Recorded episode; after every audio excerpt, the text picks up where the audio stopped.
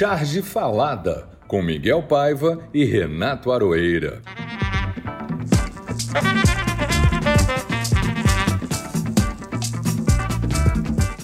Mundo, mundo, vasto mundo, se eu me chamasse Raimundo, seria uma rima, não seria uma solução. Pois então, Miguel, não me chamo Raimundo.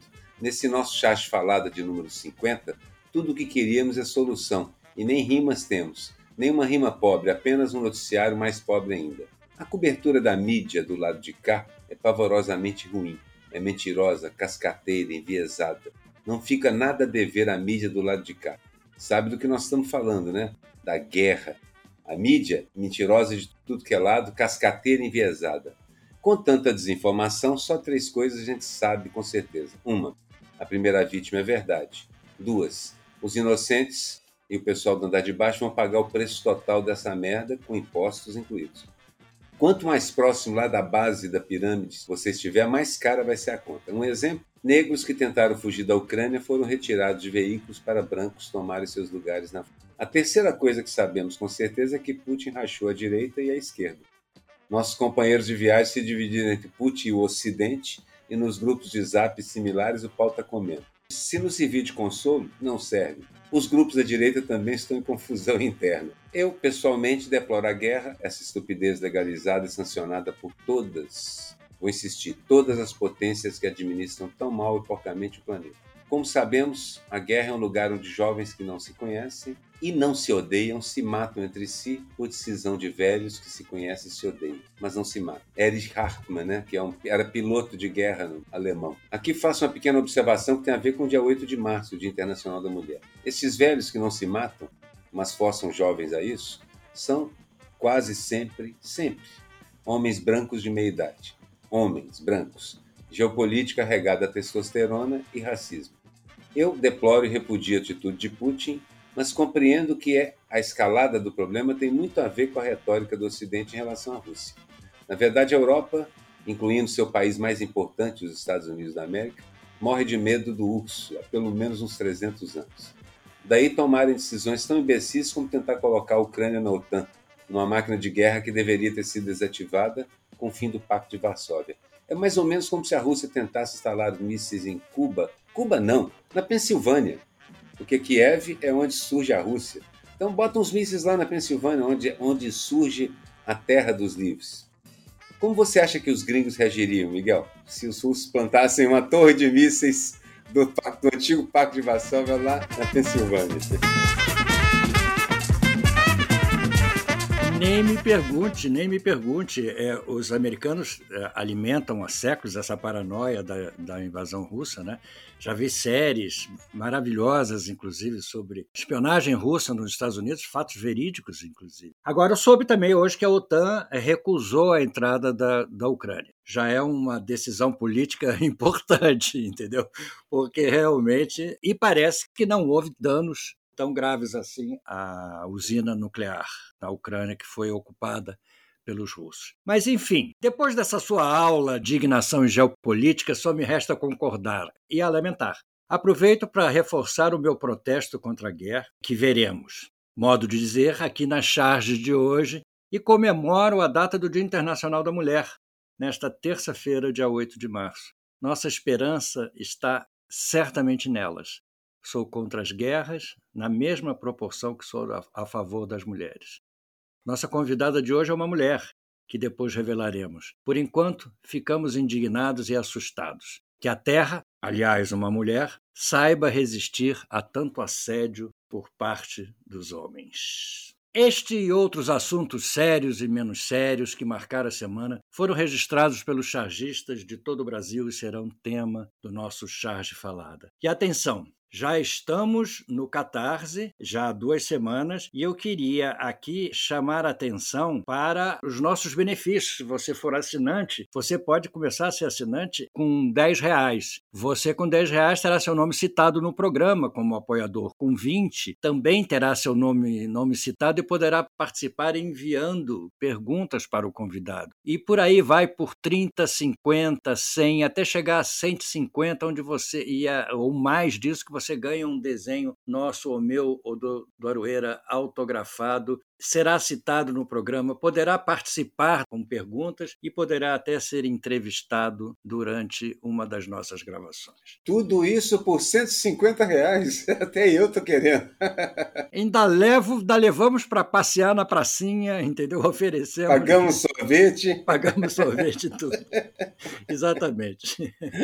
Mas, enfim, não deixe de ir lá no Catarse, catarse.me, procurar pelo Chás Falada e faça a sua inscrição. Vamos levar em conta o seguinte, que a gente, eu e Miguel, estamos fora da antiga grande imprensa há um bom tempo já. A gente vive do chapéu de músico, ou de cartunista, no caso aqui. Então, o Catarse, é, digamos assim, é é o nosso caixa e vocês são o nosso departamento pessoal, as pessoas que que nos contratam, que nos ouvem, são os nossos chefes. Se, e se vocês não quiserem, seremos mandados embora. Literalmente. A frase falada. A minha frase falada marcou a semana, que é do nosso querido Jair Messias Bolsonaro, quando ele se, se referiu à guerra da Ucrânia, dizendo: vamos manter a neutralidade. Eu achei assim de uma profundidade, de um conhecimento político total e merece aqui o meu destaque. Você escolheu alguma, Arueira? Escolhi sim. Escolhi uma frase que me deixou assustado a semana toda. Sou russo, não tenho interesse em um mundo sem a Rússia. Vladimir Putin. Putz, essa realmente me deixaria assustado. Não, é bom ficar assustado. Bem assustado. Eu não tenho palavra do ouvinte, você tem? Nem eu. Nós não temos nenhuma palavra do ouvinte. A palavra do ouvinte foi calada pelo clamor da guerra, entendeu? Os ouvintes eu acho que ficaram com medo. Mas eu vou aproveitar a guerra para festejar e contrapor clima com o Dia Internacional da Mulher desta terça-feira. Para isso, e por mera coincidência quase que intencional, convidamos a Lu Vieira. Lu é uma ilustradora e tatuadora uma desenhista excepcional, ativista, não binária, segundo ela, e talentosíssima. Começou cedo, é musicista, para variar, né, Aroeira? E já trabalhou, já trabalhou como carteira e auxiliar de farmácia. Isso depois nós vamos te perguntar. Cada dia uma surpresa. Parabéns, Lu, pelo seu dia e pelo seu trabalho. Contamos com as mulheres para reconstruir esse mundo e este país tão combalidos. Antes de continuar, queria saber uma coisa. Já tive meus desenhos transformados em tatu.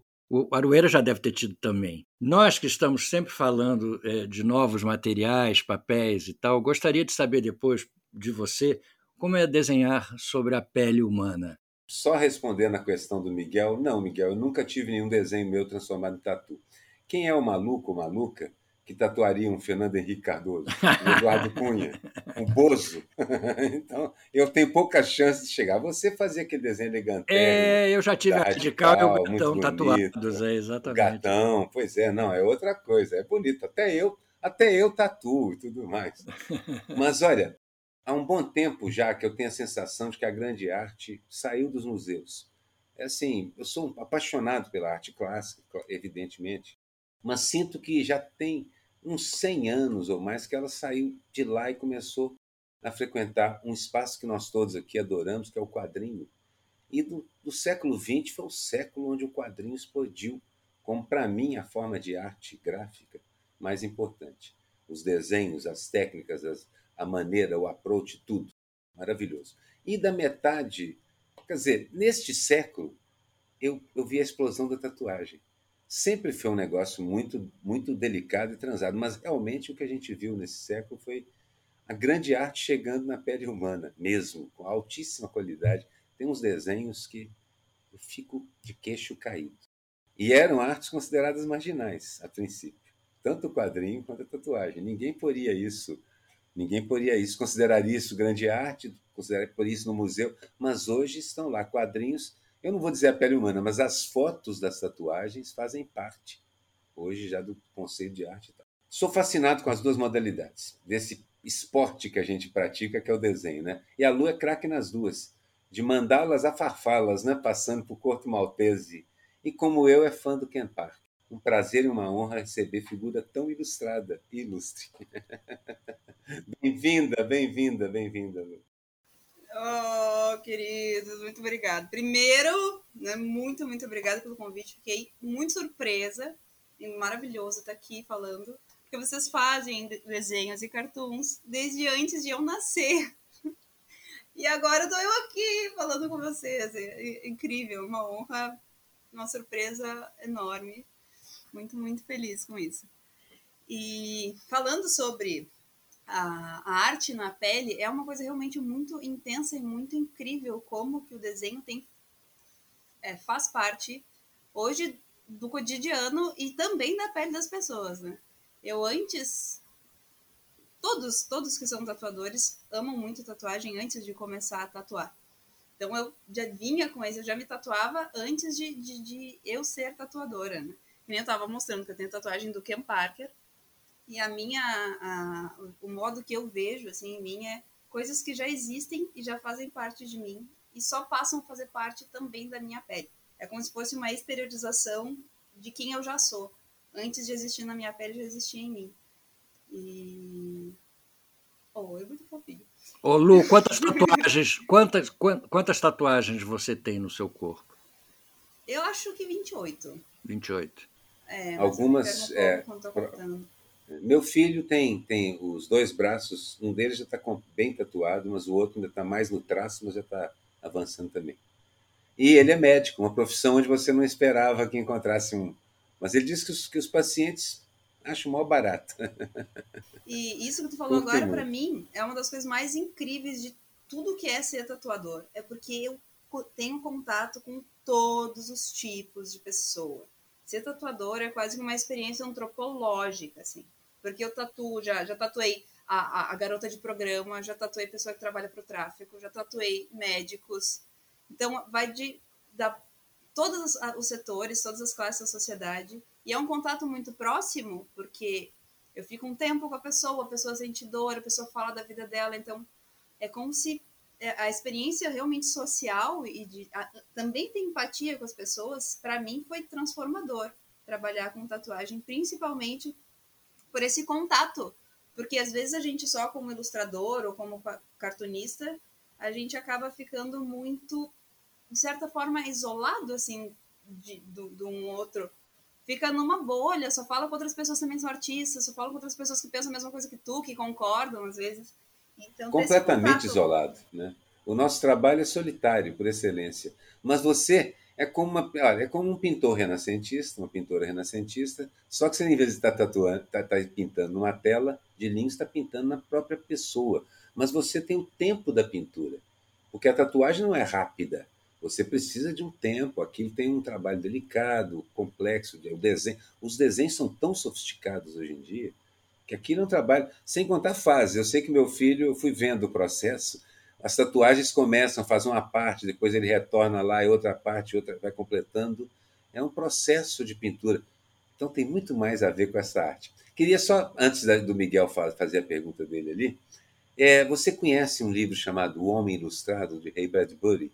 um escritor americano de ficção científica. Esse livro é uma, uma obra-prima, é considerado uma obra-prima da ficção científica, e é exatamente a história de um sujeito que encontra um homem que é todo tatuado, mas cada tatuagem é um dos contos do livro.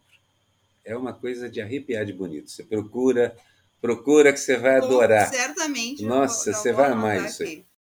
Né, eu queria fazer uma, uma, um comentário sobre o que o Aroeira falou da, da, pintura renascentista, né? porque na pintura renascentista você tinha o pintor, a tela e o modelo. É, na, no caso da, da Lu é o contrário, né? ela tem, ela tem a, ela, a artista, a modelo sendo pintada como tela, entendeu? Então é, é muito interessante essa, essa inversão porque o requinte. Mas explica, né? Explica esse requinte. É, também. exatamente. O requinte é o mesmo e a, a dedicação, o trabalho, a qualidade é, é, é, extraordinária. Entendeu? Então eu queria dar o parabéns à Lu por ser uma, além de ser uma ilustradora fantástica, uma tatuadora extraordinária. Viajei, viajei no perfil dela, nos trabalhos dela. Impressionante, impressionante. Antes da gente só passar para frente, eu queria, já que a gente fala sobre técnicas, geralmente a gente fala sobre as técnicas de desenho em papel, mas dá uma esclarecidinha aqui para o nosso pessoal, para mim inclusive, como funciona, como é que você pinta na pele. Primeira coisa que é muito delicado é porque é uma pessoa, então tu tem que trabalhar sempre, é, é um processo psicológico também, levando em conta a dor da pessoa, o quanto que a pessoa se mexe, Então tu tem que, tipo, não pode fazer só o que tu quer, tu tem que estar tá sempre levando em consideração o bem-estar e como que a pessoa tá te deixando trabalhar. E tu lida com sangue junto, tipo, muitos, muitos ilustradores maravilhosos não conseguem passar a, a, a tatuar porque é uma outra técnica e tu lida com outro material totalmente diferente. As pessoas sangram. As pessoas sangram, sangram. É uma loucura, é um processo é, é visceral, literalmente né? É. um trabalho botar a mão no sangue, assim. É, exatamente. Interessante. Vocês interessante. trabalham com todo o equipamento de proteção, Sim, evidentemente, sim, né? claro. claro. Mas eu já vi as filmagens que eu vi, a pessoa está fazendo realmente, ela está com um algodãozinho limpando, limpando, parte é o sangue, parte talvez, não sei se é a Parte tinta é ou não, mas tinta, parte é o sim. sangue, parte é a tinta, parte é o sangue. É, é impressionante mesmo. Eu preferiria não olhar, e olha que eu adoro ver desenhista desenhando. Mas se eu fosse fazer uma, eu ia olhar para o outro lado. Você tem vídeos da, de você tatuando, Lu? Sim, claro, sempre. Sim, quase todas as vezes, assim, é, eu faço. Man- Manda depois pra gente, pra gente de repente Sim, sim. mostrar. De repente a gente até sim. mostra nas nossas redes sociais. E assim, para fechar esse nosso bloquinho aqui, para fechar esse nosso bloquinho aqui, é, realmente é, eu sei que são feitos. Você usa um stencil ou alguma coisa, você faz o desenho fora e aí passa para a pele e aí vai trabalhar a pintura. É como a gente que faz um desenho a lápis, normalmente, né? Quando você está trabalhando com papel e depois vai usar a tinta em cima. Ou você preserva o original, já fiz muitas vezes, usava mesa de luz para passar para um papel melhor e aí pintar aquarela e tal. Ou, no caso aí, como é que funciona? Você faz o stencil e aí trabalha sobre ele com os pigmentos. Sim, ah, muitas vezes sim, eu faço desenho no papel. Eu sou uma artista analógica, eu sempre desenho com lápis no papel, passo um carimbo, né, um stencil, e marco na pele da pessoa. Então, na hora que tu tá tatuando, é como se tu não precisasse mais construir o desenho, porque é muito técnica, assim, tu pensa traço por traço. Mas eu amo trabalhar que eu chamo de free. Eu odeio essas expressões em inglês, mas às vezes elas funcionam melhor que em português. Freehand, que é quando eu pego uma canetinha um, um, e faço o desenho diretamente na pele da pessoa, sem ter desenhado no papel primeiro. E isso eu acho fantástico, porque eu consigo usar toda a anatomia da pessoa para construir o desenho. E só que daí depois que tá a canetinha pronta, daí vai para a agulha, mas é um nível de confiança assim, porque o freehand fica fica normalmente uma bagunça, porque eu faço um esboço com uma com uma cor, depois finalizo com outra cor e a pessoa olha aquela bagunça de cores, meu Deus, como é que confiam em mim? Essa é uma técnica do desenho animado, inclusive. Eu aprendi isso no desenho animado. Usavam azul para fazer o esboço todo e com um outro tom, vermelho muitas vezes, você fazia o traço final que você ia usar. O momento Narciso. A minha charge é uma charge que eu fiz tem, recentemente e foi exatamente antes, um pouco antes de acontecer o desastre da usina nuclear lá da Ucrânia, em que ela pegou fogo e a guerra de versões dizia, um dizia que estava escapando energia nuclear, outro dizia que não, enfim, estamos aqui vivos ainda, deve ter escapado ainda pouco O, que aconteceu lá foi um prédio fora das instalações, que pegou prédio fogo, de né? administração que foi pegou. Na verdade, tanto os russos que atacaram quanto os ucranianos que defenderam sabiam muito bem como a usina é e funciona. Essa usina era, já foi russa, né? digamos assim. Eles têm a documentação ainda. Eu fiz, na realidade, dois militares, um americano e um russo, é, os dois preparados para apertar o botão vermelho, entendeu? E eles está dizendo o primeiro que apertar, três pontinhos. Só que os oficiais são caveiras, eles já, já sofreram, já sofreram as consequências da guerra nuclear. Estão ali ainda nas suas, nos seus uniformes, prontos para apertar. Eu queria fazer uma referência ao uniforme russo. É de uma beleza o uniforme militar russo, as, as cores, é, os detalhes em, em, dourado, eles têm um uniforme realmente extraordinário. Eu queria fazer essa ressalva, apesar de eu não ter a menor simpatia por uniforme militar, o uniforme deles é muito bonito. É, aliás, uniforme, os dois uniformes que o Miguel desenhou são realmente muito bonitos. Miguel desenha generais com maestria. Eu adoro desenhar militares, pois é, eu tenho ao mesmo tempo horror e admiração estética, digamos assim. Fascínio, a palavra é fascínio, aquele negócio em que, em que a pobre vítima fica indefesa enquanto a aranha se aproxima e ela não consegue se afastar. É, exatamente. Você escolheria algum desenho seu para essa sessão, que você tem orgulho? Tava, tava pensando, na verdade, eu acho que eu vou falar de uma que me surpreendeu muito, pelo alcance e a repercussão que teve nas redes sociais. É uma coisa, na verdade, de uns meses atrás, que eu separei, que eu fiz esse aqui. Enfim, eu sou mãe, né, gente? Então a minha vida envolve ir no mercado para alimentar duas adolescentes esfomeadas. E o absurdo preço das coisas. E, cara, nem a banana tá a preço de banana. Esse, quero... esse Descreve o desenho. Eu queria que você descrevesse. Não adianta você nos mostrar, ah, você tem que descrever. Sim. sim mas... Esse é o desafio do programa. Pronto. Descreve sim, o desenho. Sim. Se não mostra para ele, a gente, a gente ah, fala. Sim, claro. E isso é o, o pavor do, da inflação das coisas e, cara, tem que alimentar elas. Eu olhei, foi veio instantâneo, assim, eu olhei para o preço do, do que tava a banana no mercado por quase nove reais aqui no Zafari. E na hora eu falei assim, cara, nem a banana mais tá a preço de banana. Daí eu cheguei em casa e desenhei e eu já pensei, né? Como a gente fica naquela, cara, mas isso alguém já vai ter falado, é óbvio que isso não é uma coisa original. É verdade, é, não. É verdade, é... não é original, mas mas eu não vi ainda. a primeira pessoa que desenhou. Mas olha, num mundo com 7 bilhões de pessoas, eu nunca penso isso, só eu fiz. Eu imagino que eu e mais 6 milhões estamos fazendo naquele minuto, mas tudo bem. Mas olha, esse é um belo desenho. Eu pude ver o desenho aqui, viu? Vocês, ouvintes, não estão vendo. A gente vê o desenho, mas a gente costuma colocar também nas nossas redes sociais, né, Miguel? Miguel Exatamente, a gente pode botar esse. A Lu desenhou uma penca Mas é um, de bananas. Um desenho muito bom, uma bela penca. Descreve aí, Miguel. Desenhou uma penca de bananas, fazendo uma espécie de uma montanha de bananas. Lindas as bananas e com a plaquinha em cima com, com o preço absurdo da banana, que não tem nada mais a ver com o preço de banana. É uma grande ideia, Lu, além de um desenho realmente muito bonito. No Instagram teve 11 mil pessoas, ó, contas alcançadas. E fiquei, isso é realmente um momento narcisista, ver aquele número. Mas como claro, assim, é isso aí. Porque Exatamente. normalmente o alcance da minha é 1.500, 2.000 pessoas, e foi realmente uma coisa que me surpreendeu. É, muito e bom. Porque toca as pessoas, né? Todo mundo está vivendo claro. isso, a gente compartilha, se identifica. Qual foi o seu, Aroeira? É, existe um dito que eu acho fantástico que, que, que, diz, que diz o seguinte, um desses ditados. Numa guerra, a primeira vítima é verdade. Então, eu escolhi, eu desenhei uma charge em que assim, tem um mapa da Europa, que eu peguei da internet, da Ucrânia em perspectiva, dei uma trabalhada nele, eu trabalho digitalmente, botei uma sombra e tal, mas desenhei dois tanques se enfrentando ali em cima daquele mapa. Os dois tanques estão atirando um no outro. Só que os canos não são canos habituais de, de armas, são jornais enrolados. E você tem aquela coisa de shopping center, um xizinho no meio exato onde as explosões ocorrem, e com uma setinha apontando e um texto dizendo: Você está aqui. Nós estamos no meio da guerra midiática, onde tudo que um lado está dizendo é mentira e tudo que o outro lado está dizendo também é. É exatamente. Coincidentemente, né? É, coincidentemente. E agora acrescento aí um comentário sobre uma estupidez moderna, que acho que eu não tinha visto isso em guerra ainda, que é o cancelamento da Rússia.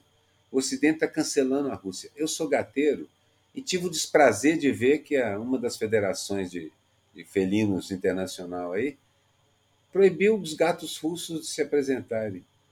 Eu, eu, assim, eu fico pensando até onde vai o ridículo do cancelamento russo.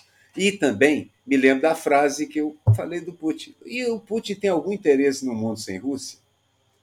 é preciso o Ocidente pensar um pouco. Então, aquele negócio de provocar a onça, o que me lembra uma outra charge que eu nem escolhi, mas merecia, eu não lembro de quem era, que é um, um tio Sam entregando uma varinha minúscula para a Ucrânia e um urso gigantesco ali do outro lado, e fala, lá e cutuca, assim, mas com essa varinha, é com essa varinha mesmo. Pronto. Não tem uma varinha maior, né? não, não, não, simplesmente é com essa eu acho varinha. que é do Celos, se eu não me engano. É do Celos, exatamente. É, muito, é Celos, muito bom essa charge. Muito, muito boa a charge do coleguinha que viralizou.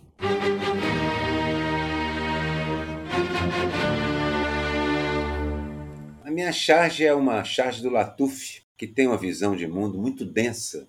Gosto muito de muitas coisas, muitas das coisas que ele faz. Tem algumas coisas que eu, eu e ele conversamos, discutimos e discordamos amigavelmente. Mas é, uma, é um computador mostrando a mainstream mídia, a mídia, a mídia hegemônica, a mídia internacional, a mídia de cativeiro, como gosta de dizer o, o Conde. É, então são dois, duas mãos segurando os coquetéis Molotov. Uma delas, um coquetel Molotov com as cores da Ucrânia e vem escrito Heróis, Heroes. Na outra, um coquetel com as cores da Palestina escrito Terrorists, Terroristas. São os dois pesos e duas medidas que, que acometem a imprensa ocidental sempre que um conflito surge. É isso mesmo. E a gente tem mais exemplos disso durante esse nosso programa. A gente vai falar de outras vezes em que a mídia fez um papelão nesta guerra mesmo que está acontecendo agora. Então, essa charge é incrível, genial, um desenho magnífico. Eu gosto muito do desenho do Latuf e acho que ela resume muito bem como as coisas são vistas. É, eu tinha escolhido também, o Aroeira foi mais rápido do que eu, botou no roteiro antes de mim. Aí eu acabei escolhendo outra da, da Genial Laerte é também. Minha vez, era minha vez de começar e aí eu Exatamente. fiz o roteiro antes. Você entregou bem cedo o roteiro, aí eu fiquei desarmado. Aí eu vou só falar a minha, Lu, depois eu deixo você escolher a sua, porque a minha está ligada a essa história, porque eu tinha escolhido realmente essa, que é uma charge realmente daquelas fantásticas, a do Latuf. Mas aí eu, em seguida, descobri uma charge da Laerte, que também é a nossa personagem quase que é, Orconcura aqui no programa, é um grupo de pessoas discutindo, um grupo de homens, mulheres discutindo Putin ditador, Hiroshima, OTAN, é, é, Guerra Fria, um, os Estados Unidos invasores, Europa é, hipócrita, China oportunista, enfim, uma série de balões, todo mundo dando, dando a sua opinião. Aí entre um quadrinho e outro tem um balão dizendo assim, amarelo, dizendo assim: no tocante a essa questão aí, todos se viram para o outro lado e gritam: fora Bolsonaro. Olha, a do, a do Latuf é poderosa, pungente, mas o Laerte, a Laerte conseguiu ser genialmente engraçada com essa charge. É. É muito interessante. Nessa né? questão, ele não fala questão, não. Nessa questão aí, ele taca trema nesse negócio. Eu acho que a Laerte tem uma coisa de pescar o inconsciente coletivo de uma maneira muito, muito própria, né? É exatamente o que a gente estava pensando, é, mas só que ele foi no ponto. Inclusive, assim, é, a Laerte, é ela não é só uma chargista. Ela é uma chargista, lida com a política no dia a dia, mas ela é, eu gosto de falar que ela é uma filósofa desenhando, que ela tem uma sequência de cartoons que eu fico dias e dias com a mão no queixo, refletindo, levo para análise e o escambau. Qual foi a sua, Lu? Você escolheu alguma? A Laerte é absolutamente maravilhosa, né? Nossa, eu olho o trabalho dela sempre assim, tipo, uau, quero ser assim quando crescer. a que eu escolhi uma que eu vi agora, pouco tempo antes de, de entrar, que é uma de um amigo meu que é o Fraga, que publica aqui na Zero Hora, que é dos refugiados tentando sair e o, os guardas com um, um leque de tabela de cor dos mais clarinhos podem passar e o outro que os mais, né, as cores mais escuras e as pessoas paradas. Muito bom, muito bom, porque é o que está acontecendo. Genial. É genial, é genial. É, é, fantástico. Há uma referência nos Simpsons, né? Tem um cartão do Simpsons, não, daquele Family Guy, que é exatamente isso, assim, um policial para um carro, aí o cara abre a janela do carro, aí ele confere a tabela de cores dele que vai de rosa rosa até preto, e você passa entre um outro rosa, esse é preto, ele bate nos caras. Então, basicamente, é uma ideia que corre o mundo, mas é muito. O chargista é um oportunista, é um Romário, ele precisa marcar porque ele fala em cima do fato. Não, e essa ideia de você usar a paleta de cores é uma, a, a vantagem que o, que o desenho tem sobre o discurso escrito ou falado é, é poder de síntese. É instantâneo. Se eu não me engano, ele usa como ele usa como uma guarita, não é isso? É uma é uma guarita, exato, é uma aquela aquela aquela barra Sim, da guarita que impede as... a entrada, é a barra com, aquelas... com as cores. E com a arame farpada, bem uma, é, uma situação de guerra. Assim. Porque esse é o problema que vai acontecer agora. A Europa, eu não entendo como ela deixa os americanos resolver os problemas, porque a Europa vai ter que arcar com um milhão de refugiados que estão só passando pela Polônia. A Polônia é um lugar muito difícil e não vai ficar com eles. E pensa bem, um milhão de pessoas, até agora, até hoje, um milhão de pessoas sendo é, distribuídas pela, pela Europa. Vários países já se ofereceram, Portugal, Itália, Holanda. Engraçado, enfim. né? Isso nos leva ao racismo da Europa também. Então, cadê os países se oferecendo para receber os refugiados sírios ou africanos? Deixa eles morrerem no Mediterrâneo, né? E você vê o discurso, é, é, teve um meme essa semana, um, um vídeo que correu à internet, é, mostrando a grande mídia se, re, se referindo aos refugiados, se referindo à atitude. Vídeo realista. É real, Vídeo realista, exatamente. Telejornais se referindo à guerra e à diferença dessa guerra, como tem que ser tratada essa guerra que é da Europa, com pessoas louras, de olhos azuis, em relação às outras guerras que lidam com aquele povo lá, com aquela coisa. Um deles, Miguel, chega a dizer: vou escolher com cuidado as palavras. E diz essa coisa explicitamente racista não são sírios nem afegãos, são europeus eh, dirigindo carros como os nossos, vivendo vidas como as nossas. Você vê como isso está nas, nas pessoas, né? Não, não precisa, você não consegue nem fazer um preparo, porque isso escapa, a pessoa acaba falando isso como se fosse natural. E não é. É uma coisa chocante. E não foi um ou dois jornalistas, eu li agora uma lista de pelo menos dez citações, exatamente assim, mas são pessoas europeias, poderiam ser vizinhas tuas. É uma loucura isso. É. Aqui, no, aqui no, no, Rio de Janeiro acontece muito, aí em Porto Alegre talvez menos, aqui no Rio de Janeiro acontece muito quando um crime violento acontece na Zona Sul ou acontece numa região da cidade, é, digamos assim, mais urbana. Né? No Pinheiros da vida, é, no Leblon Pinheiros, da São vida. São Paulo, no... Leblon. E, quando, e, e, a gente esquece que acontece todo dia aos montes nas comunidades pobres, entendeu? Então, quando acontece no bairro vira um grande escândalo. Miguel, nesse minuto que a gente está falando, tem uma guerra acontecendo na Síria, com mortes todo dia. E tem vários conflitos acontecendo na África, herança do colonialismo europeu. É, na África, então, é uma coisa que a gente nem computa mais, né, de tanta gente que morre todo dia. A charge histórica. eu escolhi uma charge que envolve um pouco isso tudo. É uma charge muito boa, que é do. É um estrangeiro. Deixa eu ver, eu ler o nome dele aqui. Ajuda Adam. aí. Adam. Adam é, Ziglis. É, exatamente. Eu não sei aonde foi publicada, mas é alguma revista. The Week. The Week. Ah, revista The Week. The Week é. Revista The Week. É, um, é o Putin é, reaquecendo num micro-ondas um Tupperware é, onde está escrito Guerra Fria. Entendeu? E tem lá a, a, o símbolo da foice e o martelo, que eu acho, acho até desnecessário na charge, entendeu? Mas a charge é muito boa.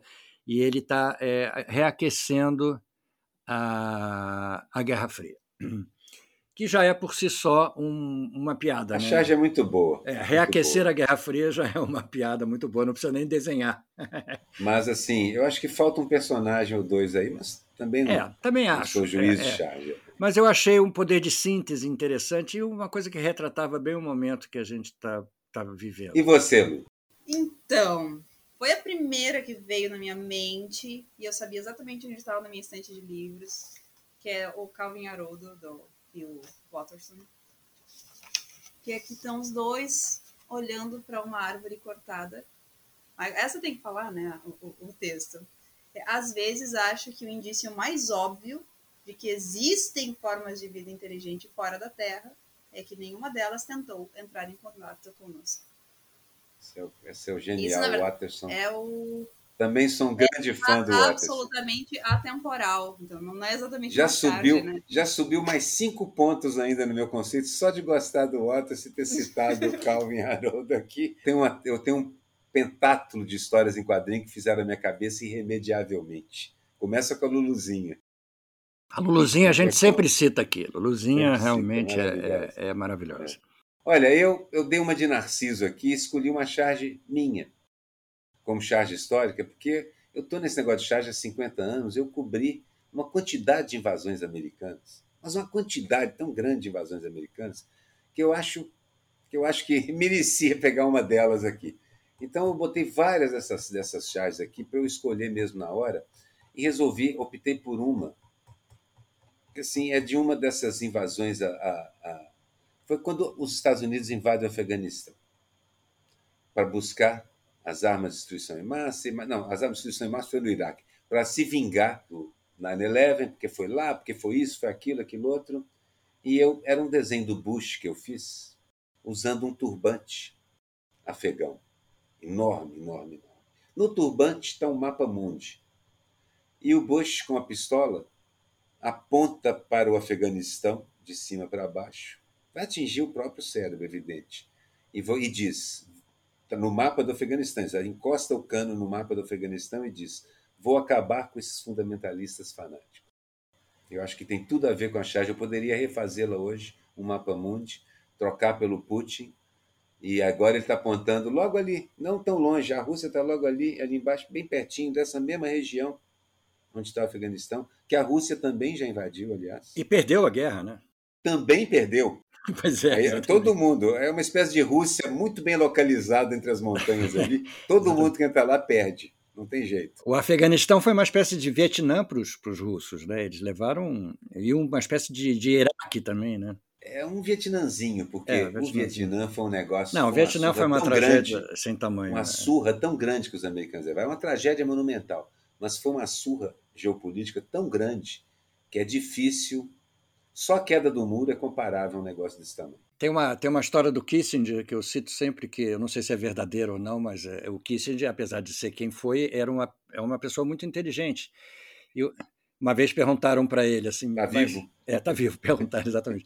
Perguntar, já é uma, um, sintoma Cento, de inteligência. 102 anos, eu acho. 102. Exatamente. Perguntaram para ele, é, é, Dr. Kissinger, como é que os Estados Unidos, uma potência militar deste tamanho, consegue perder uma guerra para um povo que lutou descalço, usando bambu com a ponta afiada. E ele disse assim: é porque eles tinham razão. Pode é uma... ser, o Kissinger era muito mais inteligente do que a média. É, e, na verdade, quem saiu do Vietnã e assumiu as dores da derrota foi Nixon, né? o pepino foi jogado. O que não teve a menor graça. Eu escolhi, eu fiquei sabendo, para minha surpresa, que o Brasil é um dos maiores fornecedores de bomba de fragmentação do mundo. E algumas que explodiram nesta guerra tinham sido fabricadas pelo, pelo Brasil. Quer dizer, então, isso aí se encaixa perfeitamente com o tipo de país que nós estamos vivendo hoje e, e o estímulo que isso deve estar tendo por parte do governo Bolsonaro. Eu não sei desde quando o Brasil faz, faz bomba de fragmentação. O Brasil é um grande fabricante de armas já há muito tempo. É, há muito tempo que o Brasil é. faz arma e, e, se é muito tempo, faz bomba de fragmentação. Exatamente. Então, é lamentável, eu deixo aqui o meu protesto é, contra esta postura que não tem nada a ver com, com o espírito brasileiro, né? não tem nada a ver com, a, com o no, nosso temperamento, digamos assim. Uma bomba de fragmentação fragmenta o meu coração, entendeu? Mas, enfim. Lu, você, o que que para você não teve a menor graça essa semana? Sinceramente, tudo. Nada tá dando graça. Tudo, exatamente. Nada teve graça. Nada teve graça. Isso aí. E, inclusive, sobre a, tudo que está acontecendo na guerra, eu ainda não consegui produzir nada, porque eu simplesmente fico absorvendo e fico só lendo sobre e não consigo pensar numa ironia de verdade. E eu vejo que as outras pessoas fazem, vocês são maravilhosos, porque eu, eu não. eu não chego a, a numa síntese que, fique, a que me dê prazer de desenhar, porque eu só tudo. Não consigo pensar em fazer humor sobre, sobre isso, sobre, sobre a guerra. Eu, eu, às vezes, eu tenho muita dificuldade em falar sobre alguns assuntos. E. Olha, eu, eu entendo isso, assim, porque é doloroso fazer. Eu fico com vontade de largar tudo e só desenhar ser, gato. Sim, ser, ser, ser, ser é um trabalho doloroso, é um trabalho doloroso, de, é muito. Tu tem que enfrentar só desenhar meu gato. Exatamente. Passar o dia atrás dele com um bloquinho, desenhando, desenhando, desenhando, desenhando. Sim, mas Bom, a gente não consegue só fazer isso. Né? Não consegue, não dá, não paga as contas. Não, e a gente, e... A, a, gente desenha muito mais do que publica. A gente desenha e guarda, porque não, às vezes não, não cabe, a gente se arrepende, muda de posição, é difícil, é difícil. Eu nem consigo tirar férias, na verdade. Eu não, se, eu parar de, se eu paro de trabalhar dois dias, eu fico com uma ansiedade danada. A utopia do Aroeira. Nessa semana em particular, eu vou colocar a menor utopia que eu já coloquei aqui, a mais a menos exigente. Vou ser bem modesto. Num mundo como o nosso, um cessar-fogo na Ucrânia já seria uma utopia de bom tamanho. Seria. E seria e nos bastaria bem, né, para esses Me dias. deixaria pelo menos menos desesperado e angustiado um pouquinho. Então tá vendo? Nem a minha utopia foi para cima dessa vez. e essa pode até acontecer, Uera, né? a gente não Olha, sabe. é por isso que eu chamei de realizável sempre. Eu sempre busco algo que seja possível de fazer. Essa é possível. E estou contando com a China, aliás. Porque se depender do Ocidente, não tem eu também. Eu falei até aqui em casa que eu contava com a China. Eu acho que a China ainda vai nos surpreender, porque a China é muito esperta, né? A China está ligada no que está acontecendo no mundo, está interessada no mundo. A China e, tem muito a perder também. É, e a China vai, vai sair da China ou toda a solução ou parte dela. Não tem a menor dúvida. Eu imagino o, Li, o Xi Jinping, sei lá, Li, esqueci o nome dele, é difícil falar. Não é o Xi Jinping? Pro, Xi Jinping. É. Ele ligando para o Putin dizendo: olha, a gente, uns dois anos, a gente está ultrapassando a economia americana. Relaxa um tempinho. Em vez de acabar o mundo agora, vamos mais uns dois, três anos, a gente passa essa marola. Eu chego em, em, em águas mais calmas um pouquinho. Porque depois que a economia chinesa acabar de fechar o pacote, vai ser difícil. Vai ser difícil. O capital chinês vai estar espalhado, e já está né, em muitos lugares. Mas a gente está vendo que agora os americanos estão tentando usar eu digo os americanos porque a própria Europa está a cabresto mesmo. Mas estão tentando usar o tal do SWIFT, o sistema interbancário né, de compensação mundial, contra a Rússia. A China, no momento, não pode ainda resolver, mas a China já está pronta para. tem um sistema dela. Já está pronta para usar esse sistema, que já é usado em muitas das negociações mundiais, porque ela é um mercado gigante. Então, mais dois, três, quatro anos, e nem a chantagem do SWIFT consegue funcionar como, como, como maneira de apertar a Rússia. Na verdade, não aperta a Rússia, aperta a população russa. Né? É uma espécie de bloqueio, igual fizeram com Cuba. Eu acho que é interessante a gente perceber que a, que a Rússia, poucos dias antes do, da invasão à Ucrânia, fez um acordo histórico com a China. Então, garantiu as bases econômicas para poder é, dar esse, esse passo. Enfim. O Biden, o Biden também já provocou a China. Já mandou dizer que se, Taiwan não pode ser não pode ser como a Ucrânia. Vocês não podem fazer com Taiwan o que, fizeram, que a Rússia fez com a Ucrânia. Bom, isso é que é cutucar onça, tigre, panda, tigre branco da neve. O que mais você pensar com varas muito, muito curtas, muito, muito curtas. O bundão da vez. E eu escolhi um bundão que estava esquecido. Tava, tava, não sei onde é que ele andava, estava escondido atrás da mesa, com medo da guerra, um, alguma coisa, que é o nosso querido, saudoso Augusto Nunes. Com o ex-jornalista. Com o ex-jornalista. Exatamente, com quem eu já trabalhei no Estado de São Paulo. E o Augusto Nunes apareceu na Jovem Pan, porque ele está na Jovem Pan agora. A Jovem Pan virou assim o, o, a lata de lixo da imprensa, né? Todo mundo que é mandado embora vai parar na Jovem Pan. E ele estava num telejornal dizendo, sinalizando com otimismo, a manchete chama otimismo, Guedes sinaliza queda de 5% na taxa de inflação. Eu, é uma coisa inacreditável, eu não sei de onde ele tirou. 5% na queda da taxa de inflação é uma coisa absurda, que você não consegue. É a segunda derivada. Significa que a inflação caiu de de, de 7,8. É a malandragem, né? A malandragem de quem quer passar uma notícia é, é, que, não é, que não é verdadeira. E o Augusto Nunes, eu não sei, eu acho que ele pirou. Ele deu uma pirada, entendeu? No momento que ele estava desaparecido, ele deu uma pirada e voltou completamente maluco. Às vezes eu acho que assim, o cara fica prisioneiro de si mesmo. O que, que você acha, hein, Lu? Quando você começa a falar bobagem, uma bobagem leva a outra, leva a outra depois de um tempo você é prisioneiro dessas bobagens. Você não é, você é obrigado sair. a continuar dizendo. Você é obrigado a continuar. É igual a mentira. É, quando a pessoa inicia na mentira, ela não sai mais. Ela tem que inventar outra, mais, e outra e outra, porque ela fica dentro da mentira dela. Eu acho que é o que aconteceu com ele e outros jornalistas que começam a se enredar nisso. A gente vê o esforço de muitos de sair desse cipoal. Tem várias pessoas que há, há seis, sete anos estavam na linha de frente da estupidez, vou ser gentil e dizer isso, assim dessa forma, e que agora, já de um ano para cá, de dois anos para cá, começa a fazer a migração de volta. Ah, não, não, realmente fizemos uma bobagem. Mas não vou fazer feito a nosso colega Sinar ainda. Que assinar, olha, olha de alto a baixo, fala, sei, te conheço muito bem. Quem te conhece que te compre, né? Aquele negócio. Conheço você muito bem. Mas não perdoa, não. Eu sei o que vocês fizeram no verão passado. Mas no momento, acho que é importante olhar para frente só. Claro, que eu sei o que eles fizeram no verão passado e não vou me esquecer disso. Lu, você tem algum bundão? Ah, o bundão é o bundão que tá sempre sendo bundão a. Ou nosso presidente não tem como não pensar ele como a primeira primeiro bundão de sempre. Ele é, é um primus inter pares, ele é sempre escolhido de algum de nós, o convidado, sim, sim. Miguel eu, a gente um de nós sempre ele já está na galeria aqui como. Isso. como é. Eu me lembrei de uma que não é uma, exatamente um cartão, é uma tirinha, porque eu estava precisando fazer uma charge dele e eu fiquei tentando imaginar metáforas de fazer um cocô, mas eu não consigo pensar que um cocô, porque cocô também é adubo. Eu fiquei pensando, sabe, tu cocô é uma coisa boa. Até e não cocô. conseguia em nada, daí eu tava a desenhar com o rabo do diabo, e eu comecei a desenhar e não consigo. Daí eu fiz a tirinha. Pensei em desenhar o Bolsonaro com o rabo do diabo, mas não dá. Coitado do diabo.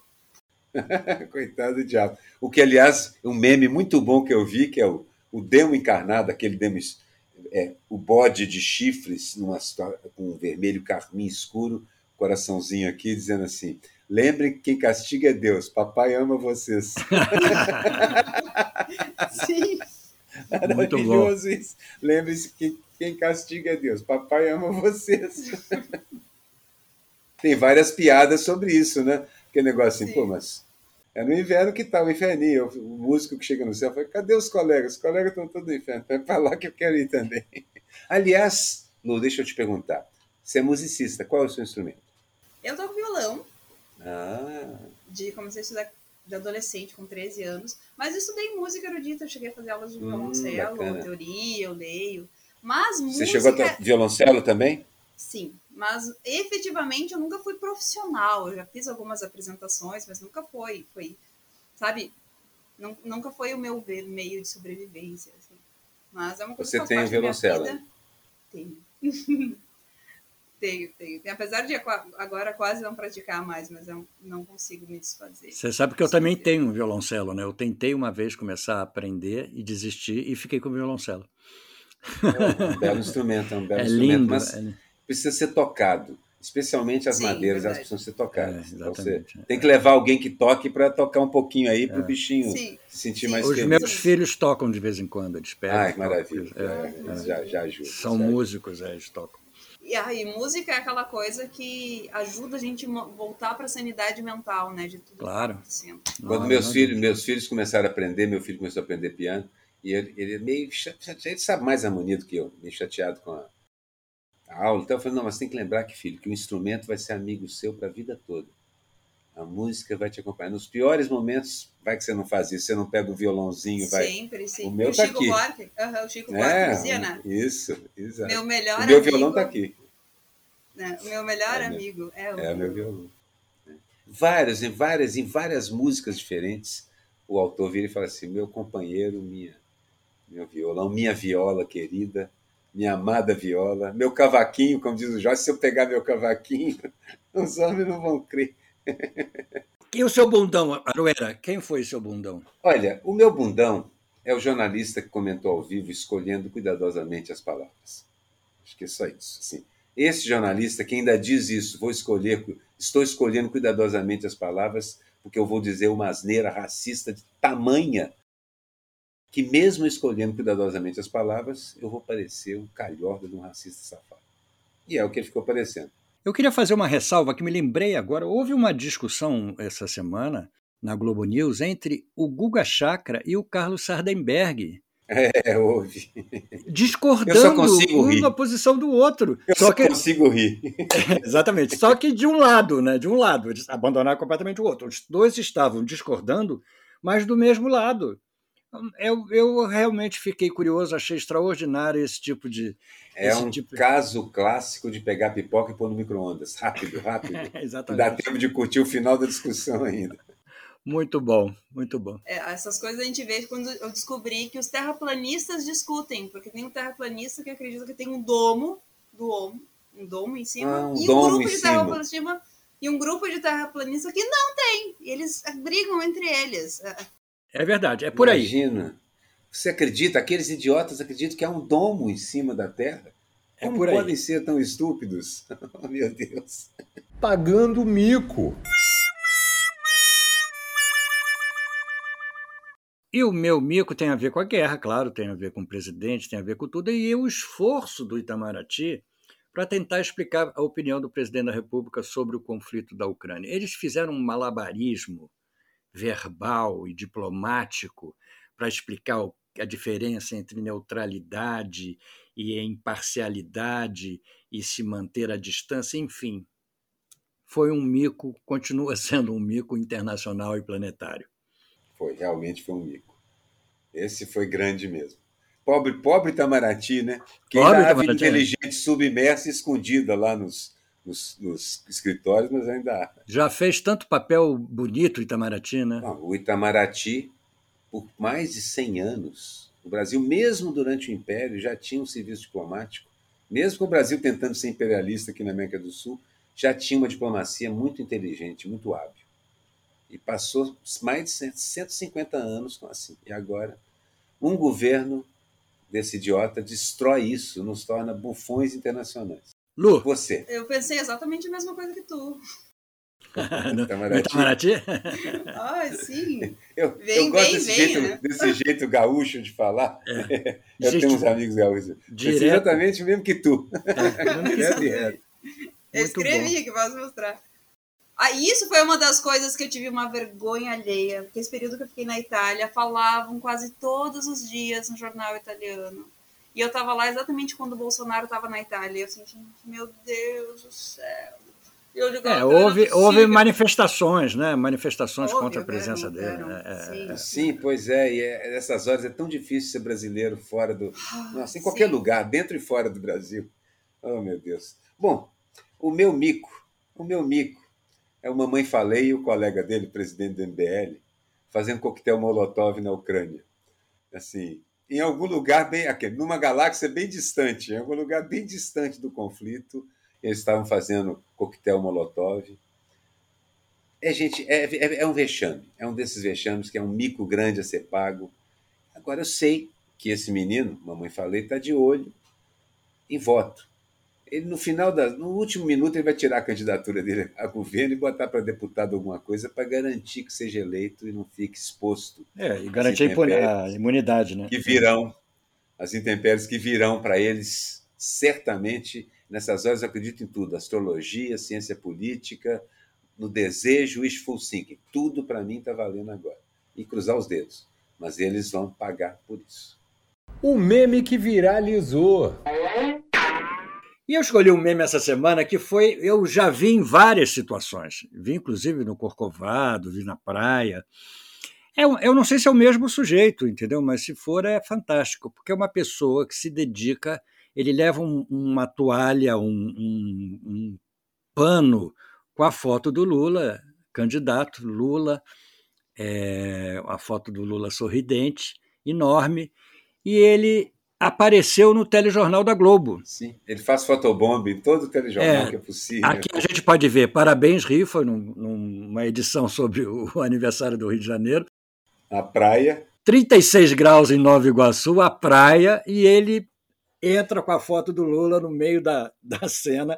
E eu vi outro dia ele no Corcovado, também ele subindo as escadas do Corcovado com a foto do Lula amarrar como se fosse uma capa e a TV Globo filmando também, entendeu? Então ele merece aqui meus parabéns. Merece, eu não sei é quem é, é mas é um, é um grande criador de meme. É, exatamente. É o fotobomb, né? É, Profissional. ele é. entra para estourar. Eu também não, não sou fã, mas essa expressão em inglês é ótima. É a bomba na fotografia mesmo, a bomba no jornal. Pum! Estoura de repente. Adoro isso. É no instantâneo. É no instantâneo. Maravilhoso isso. Bom, eu escolhi um meme que é maravilhoso, é absolutamente maravilhoso. É um resumo de como funciona o mundo. Mídia ocidental quando ocorre uma tragédia. Embaixo tem um mapa mundi na projeção. É Mercator que chama, né? Aquela é, exatamente, lateral, aberta. É. aberta. Em verde estão o Canadá, a Austrália, os Estados Unidos, a Europa. Todinha. Em amarelo estão a América do Sul, o México para baixo, a América Central. A Rússia, a China, aquele monte de ilha entre a, entre a Índia, a Índia, inclusive, entre a Índia e a Austrália. E a Groenlândia. Norte da África é marrom. E a Groenlândia. Não, na Groenlândia não está aqui, tá? Mas Tá a Groenlândia. É, a Groenlândia, tá lá.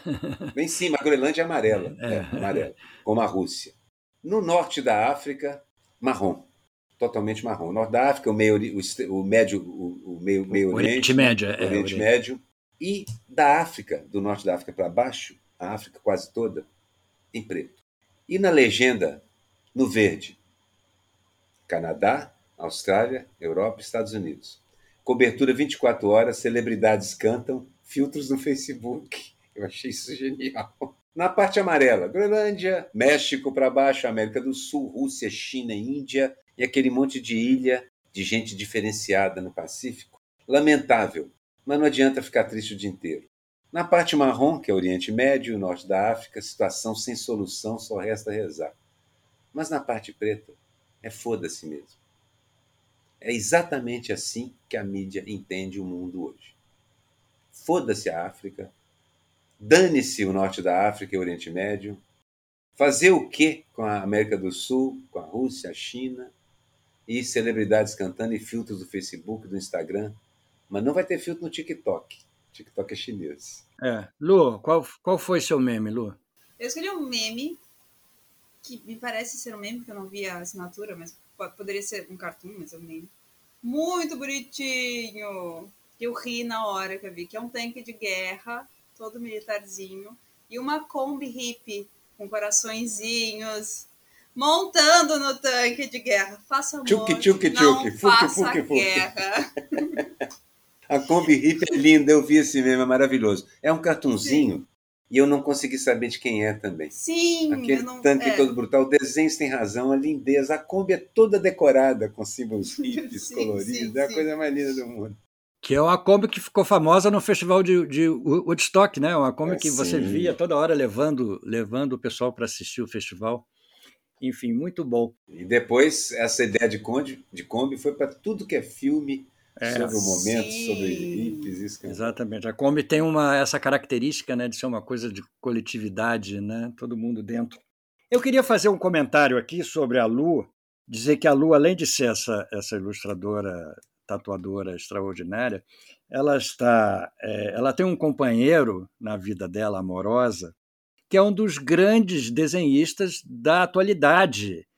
Ele é o Carlo Ambrosini, italiano, responsável pelo Fumetti. É, responsável pelo, pelo Dylan Dog, que é um personagem famoso, um quadrinho famoso, e ele foi um dos do- desenhistas do, da história que vocês.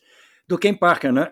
Poxa, Sim, Que exato. vocês adoram. Então, é, o, adoro, o adoro, adoro. Rossini é da minha, da- quase da minha geração, morou em Milão, na época que eu morei em Milão. Eu não cheguei a conhecê-lo pessoalmente, mas o, o Bonetti, que a gente era, tinha uma editora parecida e estávamos sempre convivendo ali com o mesmo grupo. Eu queria que o Carlo aparecesse para a gente, pelo menos, Sim, Vai ir pra foto. Sim, É. sim, aí para foto, saudar a presença dele. Vieni, Isso, Carlo. é. Carlo, Vieni, Carlo. Buon dia, Allora, come stai? Fa caldo a Porto Alegre? Sono arrivato da Milano che c'erano due gradi, l'altro giorno ce n'erano 41. qui. Ele estava dizendo que veio de Milão, que fazia 2 graus, e chegou, e chegou em Porto Alegre com 41. Isso é para você exprime- é, experimentar sensações novas, nuove sensazioni É. della vita. Eh no, Sabe certo, como é que se chama essa sensação, né? Choque térmico. Isso Exatamente. quebra, isso quebra a barra no laboratório de engenharia. Eu sempre estudei sim, não, isso. mas gente, novas sensações é só é Luvieiro na, vida de Carlo. Ambrosini. Isso em compensação, né? poi, e poi Tá questo è un, certo. mondo cap- è un mondo capovolto. Anticamente si pensava che noi dovessimo camminare con la, praticamente con la testa in giù, no? Capito? Siamo sotto l'equatore, invece stranamente cammino ancora dritto. Ele devia estar caminhando de cabeça para baixo aqui, com a diferença de quatro horas, mas estranhamente ele está caminhando normalmente. Enfim, Carlos, eu queria, eu queria te parabenizar. Você é um grande desenhista, você é um grande é, é, quadrinista. um- Quadrinista, É, quadrinista. exatamente. Então eu queria te dar parabéns. E vocês juntos são uma dupla imbatível. É fantástico, uma bela dupla. Per fortuna non capisco molto bene il Siete un- una il doppia, brasiliano. una coppia in- in- eh, eh, invencibile. Infatti, Então traduz para ele aí, Miguel. Realmente sou um grande fã, colecionador. É uma das poucas coisas que eu ainda tenho em casa é a coleção do Ken Parker, na minha estante Ah, ali do corredor. Um grande fã, grande Grande- fã. Uma, uma obra uma- maravilhosa, com desenho, com- não sei, eram cinco ou seis desenhistas de primeiríssimo time, coisa que acho que eu nunca tinha visto tantos reunidos numa mesma revista. Talvez na Metalurlan. Ah, Metallurlan, oui. Lui dice che, Moebius, che eravate, eravate 5-6 bravi disegnatori, che è un- è un- lui ha fino adesso una collezione di Ken Parker che lui rimane fino adesso sorpreso con la qualità, con il talento di voi altri e ha visto una, una cosa simile so- solamente a, a Metalurlan, Su dove c'erano Metalurlan, tanti sì. disegnatori bravi anche. Sì, Abbiamo un fatto, abbiamo fatto una fine eh, eh, festiva del nostro Charge Falado del numero 50. Siamo al numero 50 del nostro podcast. E allora É sempre bom um número redondo ter um evento dessa, dessa magnitude acontecendo. vi ringraziamo molto. Volevo che adesso eh, Lu dicesse cosa, cosa, cosa vuole per finire il programma. Ok, grazie a voi e sono anch'io molto, molto meravigliato anche della competenza, della pertinenza, della qualità, della critica di fumetto, di quadrino che c'è in Brasile. Ah, bene. Sono veramente complimenti a voi. Ele, ele disse que ele está maravilhado com a qualidade da, da, da crítica aos quadrinhos e com a qualidade do, do, do nosso trabalho e, e fica realmente surpreso e muito feliz.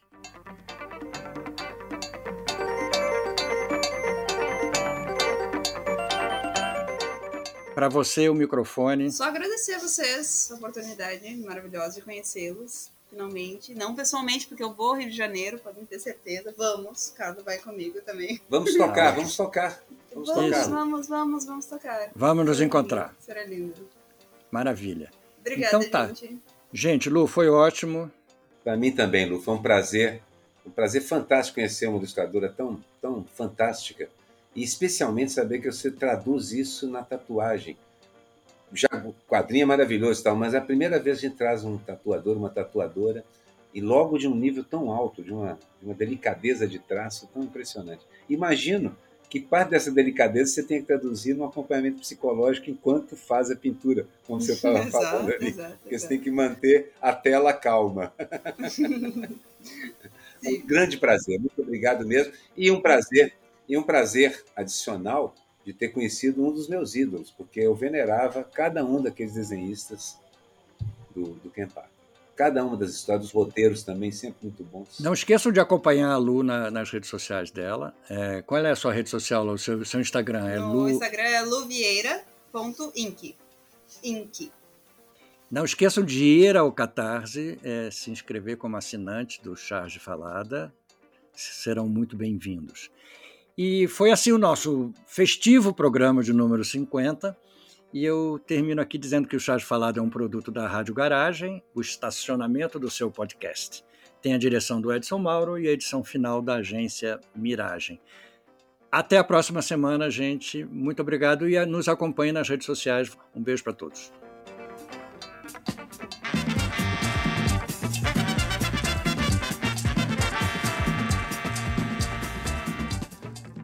Charge Falada, com Miguel Paiva e Renato Aroeira.